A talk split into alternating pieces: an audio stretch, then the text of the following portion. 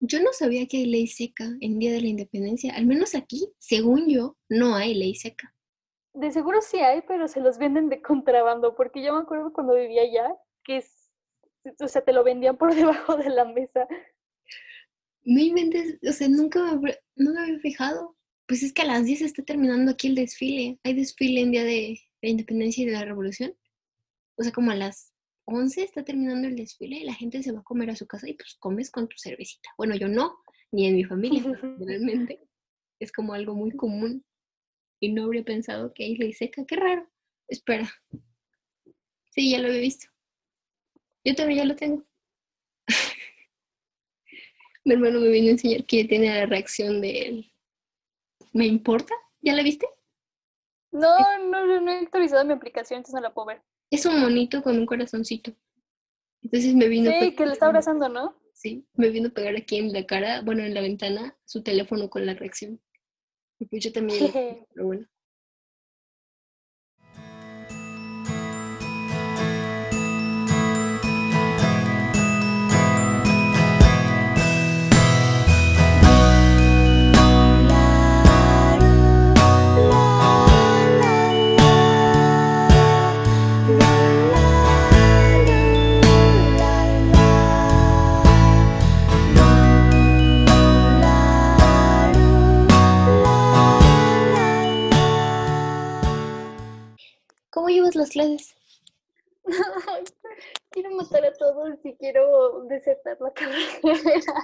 La carrera no, el semestre. No sé si a ti te pasa que te cansas horrible, como si hubiera tenido dos clases seguidas en una sola. Cuando estás en clases activas video, Es que solo en, en química la maestra sí nos obliga porque nos extraña. Entonces dice que si no lo activamos, que nos va a, bajar puntos. yo me acuerdo que cuando entré a mi primer clase en mate, todos tenían su micrófono y su cámara apagada y yo tenía la cámara prendida, pero porque no les sabía apagar. Así estuve toda la clase y yo también la apagué y ya nadie lo prendía. Entonces todas mis clases estamos así, o sea, sin vernos ni nada. Ahorita que dijiste eso de que eh, te cansas más con las clases, recién vi una noticia de un artículo, pero no leí el artículo, que dice que se ha visto de los alumnos tomando clases en línea, que los alumnos terminan mucho más cansados mentalmente y eso es porque como tú sabes que todos los demás te están viendo, inconscientemente, como tú eres el que está interpretando algo, y tú sabes que todos tus compañeros te están viendo, tu cerebro no se puede concentrar en tomar las clases únicamente, simplemente se concentra en que lo están observando y como lo está observando se cansa de hacer tantas cosas al mismo tiempo y por eso terminas muy cansado de las clases. Tiene mucho sentido porque también me distraigo demasiado. No, pues yo no tengo prendida la cámara, o sea, yo solo estoy escuchando, entonces siento que a lo mejor por eso yo no me he estresado tanto, pero sí he visto que muchos sí, y he visto que muchos sí tienen sus cámaras prendidas y sus audios prendidos, y a mí en ningún grupo me toca que tengamos todo prendido. En las únicas dos clases que me llegan a pedir la cámara, sí. lo- aunque yo la siento igual, ¿eh? Por ejemplo, están los extremos, desde que la literal el profesor se la pasa hablando las tres horas y no se calla, hasta ni que cada rato está diciendo, ¿entendieron? ¿entendieron? ¿entendieron? Y como no les hablas, pues no hablan ellos hasta que alguien hable y diga como, ah, bueno, está bien, continuemos. Sí, sí, sí. Entonces es muy interesante. Entonces, bueno, iniciemos. Hola a todos. Este es el tercer capítulo de un podcast que estoy haciendo que se llama Desconocidos. Yo soy Miriam y en este capítulo tenemos a una invitada que no es nueva invitada, es la invitada del primer capítulo. Hola de nuevo, vengo de regreso como cola. Soy Luisa. Es esa invitada, la trajimos de regreso para que participemos en un capítulo un poquito más organizado. Ahora sí tiene más o menos pies y cabeza esto. Entonces, bueno, sabes que las cosas a mí nunca me salen bien, ¿no, Luisa? O sea, hemos visto que las cosas a mí no me salen bien. O sea, salen, Sí, pero no raras. Bueno, veces tienes como tus temporadas de buena suerte y de mala suerte. Y justo yo he estado así concentrándome en no salir a la calle, lavarme mis manos si salgo, voy al mercado, voy yo solita y no me la acerco a nadie, llevo mis tupercitos y limpio, o sea, todo, ¿no? Bien higiénico, seguro. Pues antier salí al mercado a comprar porque mi mamá me dijo, ve a comprar tal, tal, tal, tal. Y fui. Bro, estaban los de Teba Azteca grabando. Allá del mercado. Y la gente estaba como acercándose. Algunas personas estaban nerviosas y se alejaban y otros estaban acercando para que los grabaran. Y yo estaba así como, no, que no me graben, que no me graben. Yo no quiero salir en las noticias por ser una persona que no está tomando las medidas de higiene necesarias. Yo me he estado cuidando durante todo el tiempo que hemos estado en cuarentena para que el único día que salgo estén los de TV Azteca y va a salir eso en televisión. Y dijo, no, bro, ¿por qué tenías que estar en la... Mira, no creo que salga sinceramente y tampoco creo que si salgas alguien se dé cuenta. No es como que nuestra generación vea las noticias.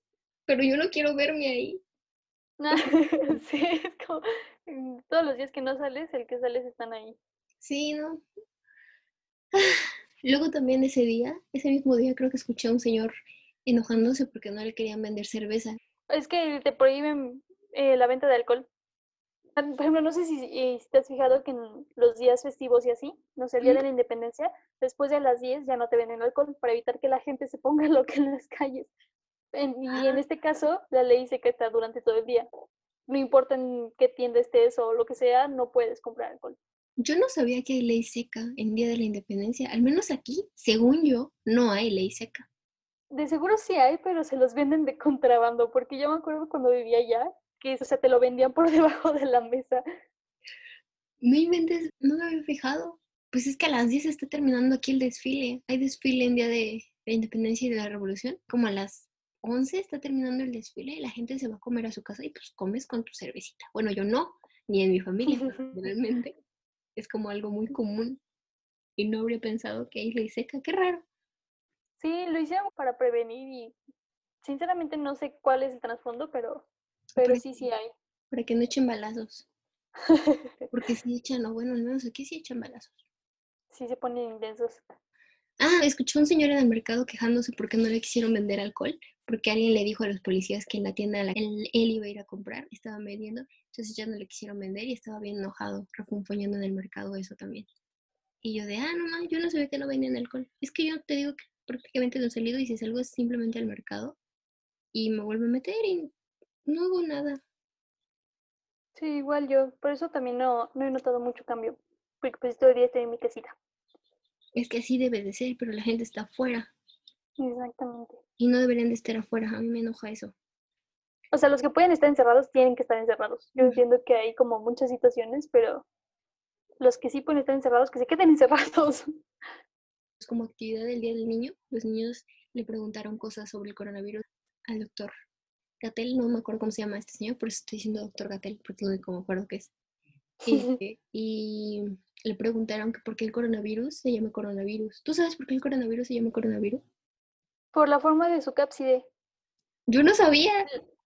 Sí, por las proteínas están acomodadas, como, bueno, tienen como piquitos y que se supone que parece una coronita. Sinceramente, yo no le veo forma de corona, pero sí, por eso se llama. Yo ya las veo. O sea, realmente tampoco me he metido ni a ver eso, ni a ver tantas cosas. Lo que sí es que justo por lo que tengo los temas de hoy, es, me he metido mucho más a YouTube y me parece que es bien random. La otra vez estuve viendo un montón de videos de cómo se vestían las mujeres en el siglo XVII y XVIII. Ay, está horrible. Pero también ayer me salió un video, no me acuerdo cómo se llama el canal, pero era básicamente de buenos modales o de... Las reglas de etiqueta. Reglas de etiqueta, ajá. Entonces, a ver, Dinos, Luisa, ¿cuáles son, ¿cuál es tu opinión acerca de las reglas de etiqueta y, y los buenos modales? Siento que es muy diferente tener buenos modales y ser como una persona propia a seguir las reglas. Pero no es como que nosotros seamos los privilegiados que tenían sus cenas, sino eran los capataces. Depende de la zona o en restaurantes es donde lo llegas a ver pero obviamente son restaurantes fancy. Hay cosas que están como muy exageradas y hay otras cosas que siento que no deberían considerarse reglas de etiqueta, sino modales que cualquier persona debería de seguir. ¿Te ha tocado tener que estar en una situación donde tienes que aplicar como reglas de etiqueta o, algo así? Sí. Por todo eso de, no sé si en los 15 años te ha tocado, que ves que se sirve la comida en tres tiempos y los cubiertos y todo eso. Ajá. Ahí, en una de las fiestas de una, una compañera, bueno, una amiga mía que me invitó, ahí fue cuando tuve que aprender, bueno, o sea, como que me llamó la atención, me puse a investigar y así, porque literal yo no sabía para qué se tenía que usar cada cubierto, ni dónde tenías que dejarlos, ni como todas esas cosas. Entonces ahí fue mi introducción a que resulta que había reglas de etiqueta.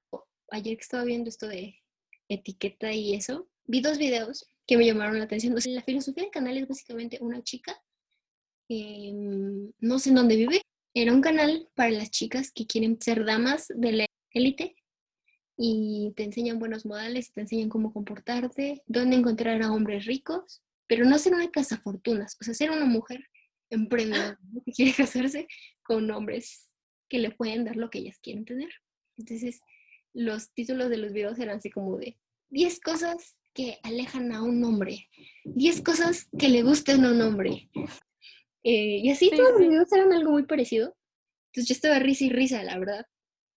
O sea, era muy, surrealista para mí. Mm, pues es que mm, eso es para gente con dinero y que pertenece como a cierto mundo.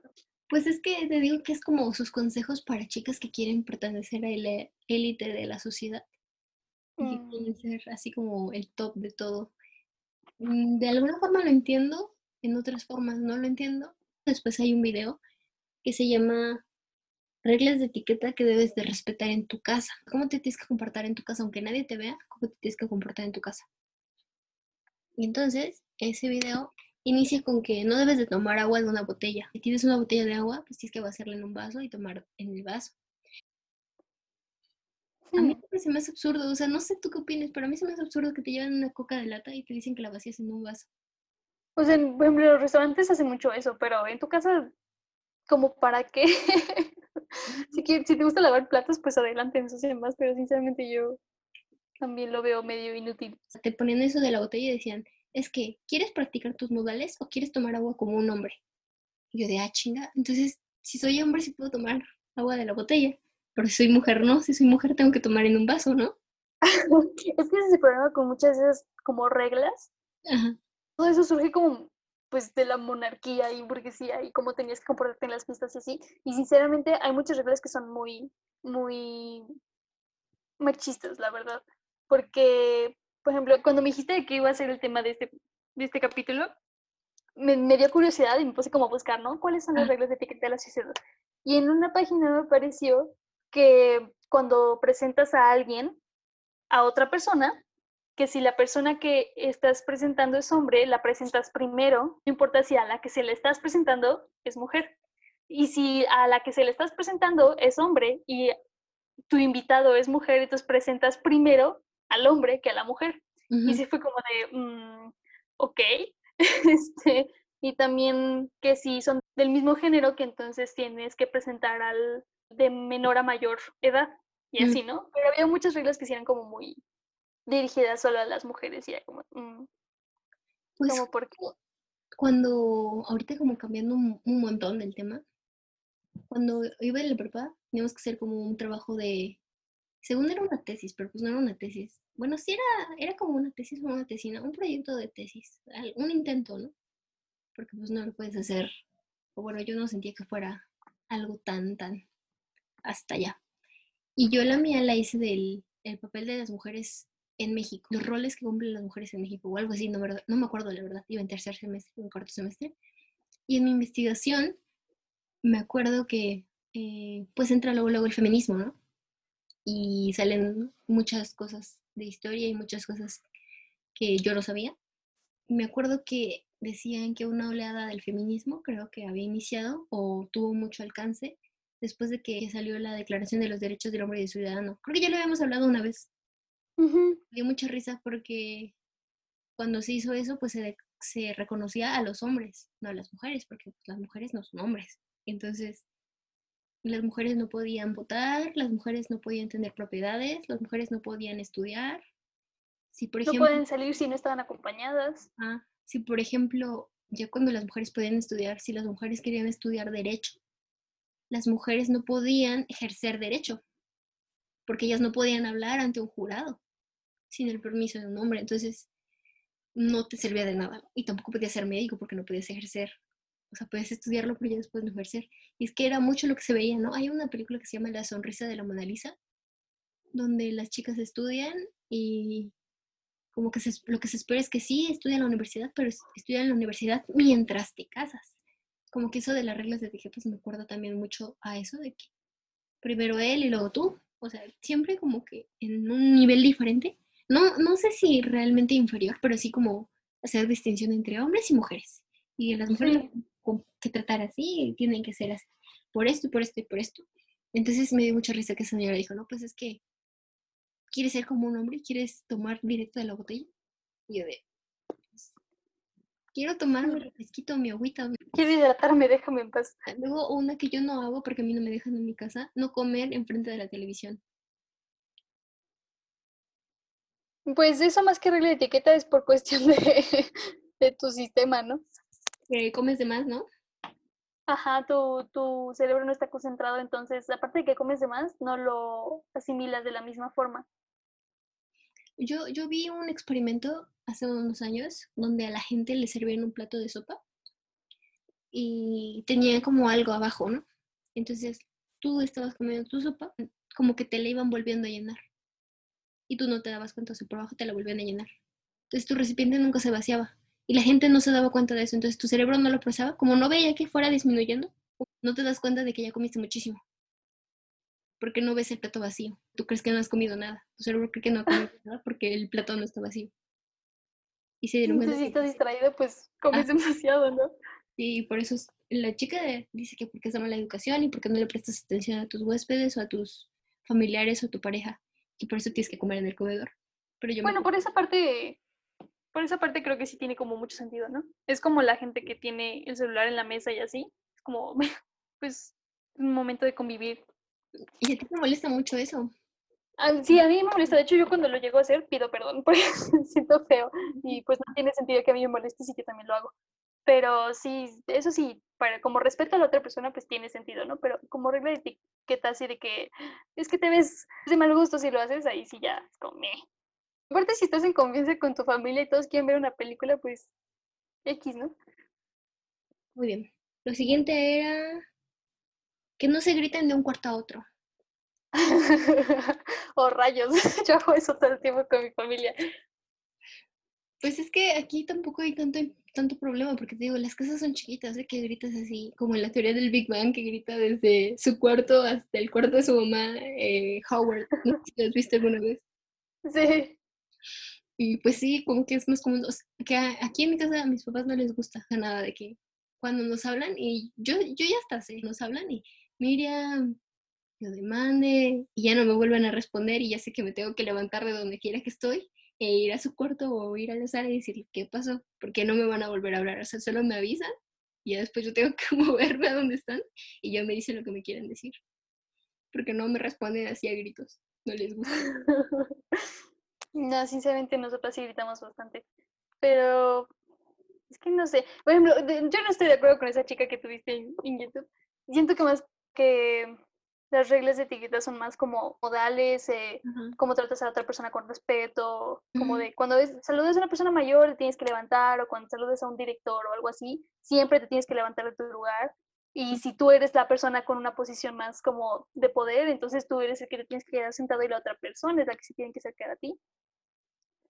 Pues esas son como las reglas de etiqueta que yo conocía y aparte como las reglas al momento de comer en, la, mesa. Esta chica habla así como, esto lo dice que en tu casa o con tu familia o con tu gente cercana, no lo tienes que hacer, porque tienes que, así como tienes respeto a los demás y tienes las reglas al comer o las reglas al hablar o al comportarte, tienes que tener respeto por ti. Entonces tienes que comportarte de esta manera para ti, porque si con los demás te comportas así, contigo también tienes que comportarte así.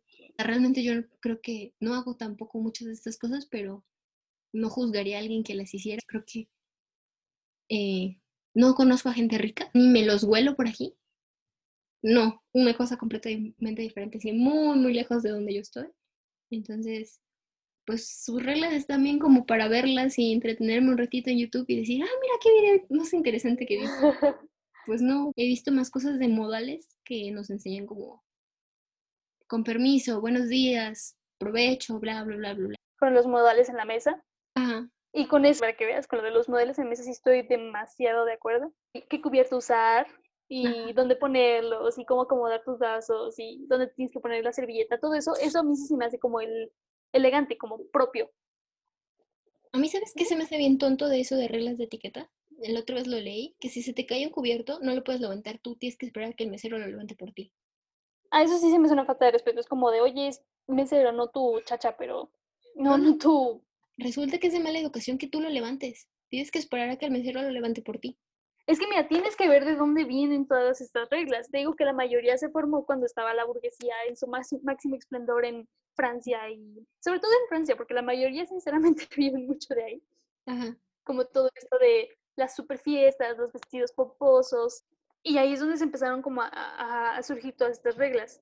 Y por ejemplo, eso que dices del mesero es por esta visión clasista, la verdad, de yo no soy el sirviente aquí tú eres. Entonces, como yo no soy el sirviente, tú eres el que me tienes que levantar las cosas y traer las cosas. Por eso se supone que está mal visto que el, tú levantes el cubierto en vez del mesero. Pero pues ya no estamos en el siglo XVII, XVIII para que veamos de esa forma a la gente que está haciendo un servicio.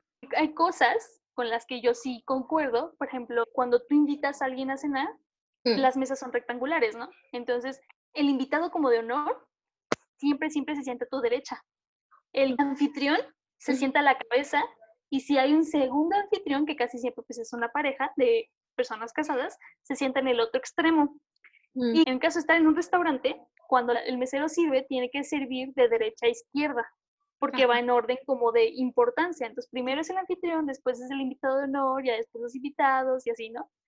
Entonces, esto, se me hace como muy elegante porque tiene cierto orden, ¿no? También lo de los cubiertos, sinceramente, cuando te ponen como 15 cubiertos en la mesa y sí es como de, oye, no inventes. Pero los básicos, ¿no? Que es el cubierto para el postre, el cubierto para eh, poner ensalada y cosas así, pues se me hace como con cierta lógica, ¿no? Yo no sabía que si no les han servido todos no puedes iniciar a comer. Sí, no. Yo no sabía. A mí me enseñaron, es que sí, eso sí es como, bueno, yo sí siento que es un poco grosero. A mí me lo enseñaron desde casa, porque con mi abuelita siempre éramos como seis en la mesa y mi abuelita nos servía a todos y ella era la última en sentarse. Al menos que mi abuelita no nos dijera que ya podíamos comer porque ella se iba a tardar, no sé, preparando los bisteces o yo qué sé, no podíamos comer. No siento que sea tan grosero, pero sí, sí es de preferencia que no comas antes de que los demás estén ya sentados. Pues yo de chica no me daba cuenta de eso, ahorita ya lo veo y de hecho ya como que solita es, no, pues no empieces a comer porque al final la gente que está preparando la comida no inicia a comer y tú ya acabaste. Entonces pues no Exacto pero aquí se hace mucho que se espera a que cuando el abuelo se sienta, hasta que el abuelo diga que los demás pueden iniciar a comer, pueden iniciar a comer, aunque la comida la hayan servido las mujeres.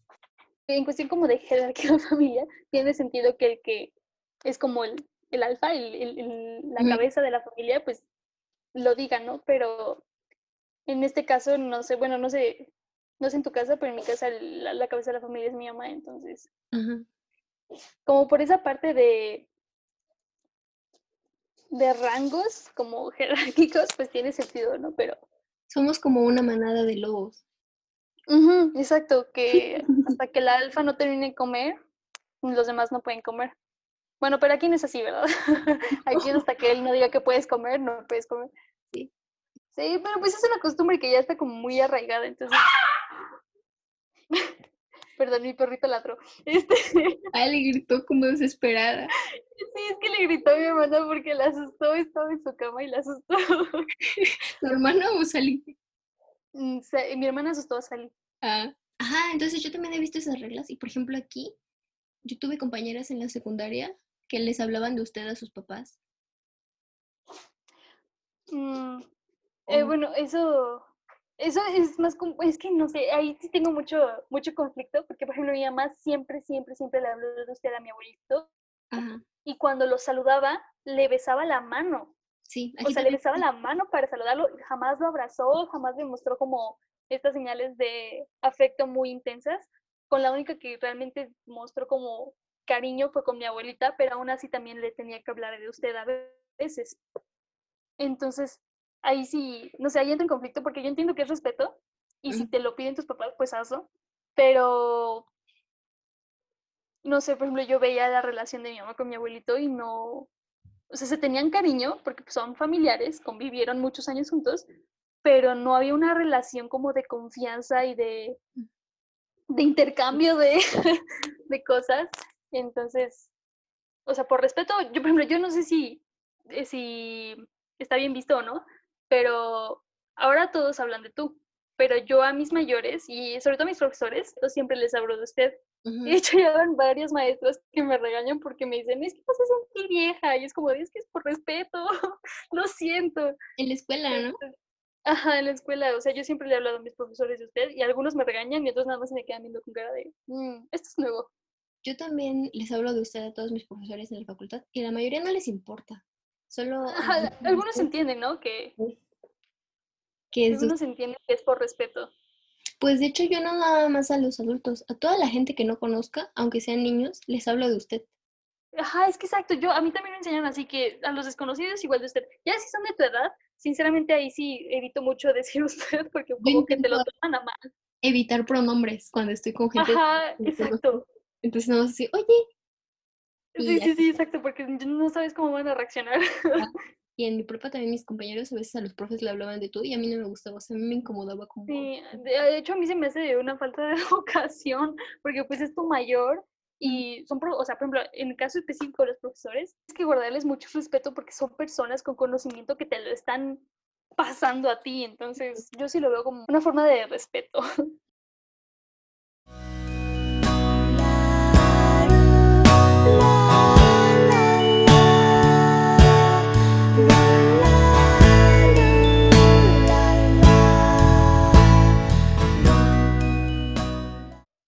¿Qué cosa? Ah, también que no tengas muchas cosas en tu casa, que no seas acumulador. Porque las cosas minimalistas ah. siempre se ven bien. Bueno, o sea, por cuestión estética, pues entiendo, ¿no? Pero no lo vería como algo de mal gusto. Es que la gente tiene eso de mal gusto. A mí me molesta mucho esa gente. Bueno, sí, sí me molesta. La gente que como que critica a otro, a lo mejor hay cosas que me da risa y me puedo burlar, pero tampoco diría, ay, qué cosa de mal gusto es esa, o sea, o qué corriente se ve, haz lo que quieras. Es que, ajá, exacto, siento que tiene que ver mucho con tu forma de pensar y tu percepción de la estética, porque esto de mal gusto sí tiene que ver mucho con la estética. Entonces, siento que como es una mera opinión, si no está bien que lo critiquemos. Eso de esas cuestiones de belleza y fealdad y todo eso, es, bueno, un tema muy filosófico. Realmente. Sí, exacto a mí, no sé si has visto esos, esos videos donde te salen cuántas cirugías se han hecho las actrices o las cantantes o lo que sea, así que se han cambiado completamente el rostro y que la gente responde, no es que esté fea, es que soy pobre. Ni siquiera te tendrías que comparar con eso que se supone que es un estereotipo de belleza. Belleza no es eso y ya. O sea, muchísimos tipos de belleza y la belleza es muy subjetiva y es muy inherente a cosas que has vivido y que te recuerdan buenos momentos. A veces es inconsciente, a formas geométricas, en rostros que son geométricos se ven bonitos, pero si son muy geométricos ya no se ven bonitos. O sea, hay un montón de cosas como para considerar que algo es bello o feo. Aparte los cánones de belleza van cambiando demasiado a lo largo del tiempo. O sea, tú los comparas con hace dos siglos y es como de las personas llenitas, no sé cómo decirlo, es como con cierto sobrepeso o grasa, este, era algo bonito, era algo considerado como bello porque esto representaba que tenían dinero para comer mucho. Entonces, si eras flaco, eras feo porque eras pobre. Entonces, y ahorita es mientras más flaca, mejor. Entonces, digo que van cambiando mucho a lo largo del tiempo y entonces siento que ahí también depende mucho de la persona. Y sí, sí está medio raro. A mí siempre me causan conflicto. No conflicto de que me moleste o que diga que es como este chico que los quiere criticar, porque entiendo que hay gente que se siente mejor consigo misma alterando cosas mm. en su cuerpo, haciendo operaciones o cosas así, y modificándose, entiendo eso, pero siempre que me da como tristeza porque siento que no es necesario, que si es para quererse a sí mismos, la gente puede quererse a sí misma sin tener que modificarse en algún sentido, y si es porque sientes que nadie te va a querer por cómo eres, esas personas probablemente no te merecen si lo único que lo que se van a fijar es en cómo se va a ver tu físico ahorita o en 10 o en 15 años. Creo que...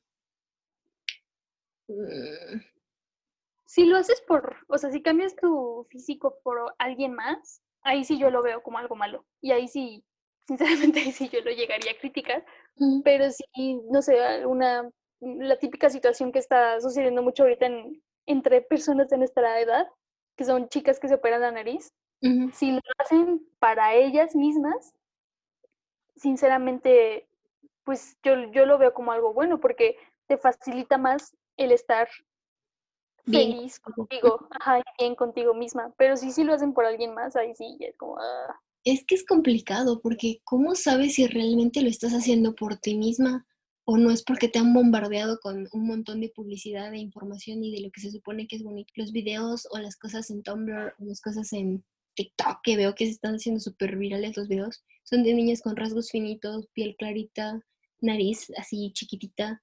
Entonces, ¿cómo sabes si realmente es algo que tú quieres o si, si simplemente quieres como parecer eso? Justo yo leí un libro hace poquito que se llama Mexicoland y trata como, de hecho te lo voy a prestar porque siento que es algo que a ti te gustaría en cuanto te veas, si es que te vuelvo a ver.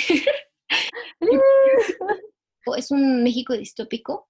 Resulta que hubo como una guerra y hubo un montón de cosas pasando en México y se hizo un mini bloquecito en la capital. Entonces, Puebla, Ciudad de México, Estado de México, Morelos, no me acuerdo la verdad.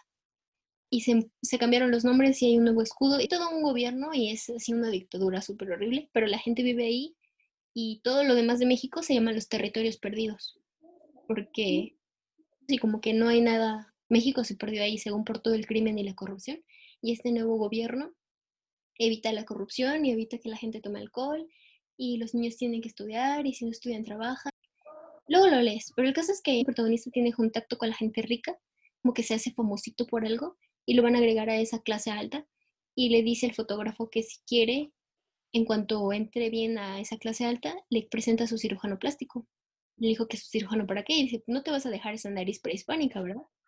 Y entonces ah. el cirujano tiene la piel muy aclarada, la nariz muy chiquita, y el chavo se da cuenta de que no respira por la nariz, porque en ese afán de hacerse la chiquita y bonita, pues se la destruyó y ya no es útil, entonces respiro por la boca. Y me acuerdo que vi esa frase y me dio mucha risa y la compartí en Instagram y le puse que estaba bien con mi nariz prehispánica, gracias, porque mi nariz prehispánica sirve para respirar. Es para lo que Entonces, también está bien. También sé que hay personas que tienen el tabique desviado, tienen algunos problemas y que se tienen que operar por eso.